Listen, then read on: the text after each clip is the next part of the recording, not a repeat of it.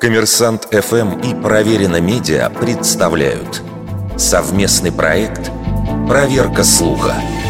Говорил ли канцлер Германии Бисмарк, «Я знаю сотни способов вытащить русского медведя из берлоги, но ни одного, чтобы загнать его обратно». Упоминания этой фразы нет ни в авторитетных сборниках, ни на тематических ресурсах, посвященных железному канцлеру – Например, о цитате про русского медведя ничего не известно фонду Отто фон Бисмарка, организации, которая изучает наследие политика. И судя по выдаче Google, эта фраза практически не используется на английском и на немецком языках.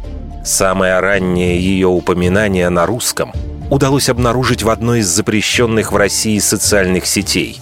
И датируется эта запись мартом 2014 года. Но выражение, отчасти похоже на интересующее нас, судя по всему, появилось в Рунете еще раньше. Так, в 2009 году пользователь с ником Пакетбот опубликовал пост с якобы цитатой Бисмарка «Медведя можно заставить вылезти из берлоги, но как загнать обратно, я не знаю».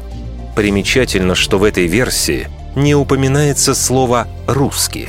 Учитывая, что германский канцлер был заядлым охотником, он мог говорить о медведе в буквальном смысле.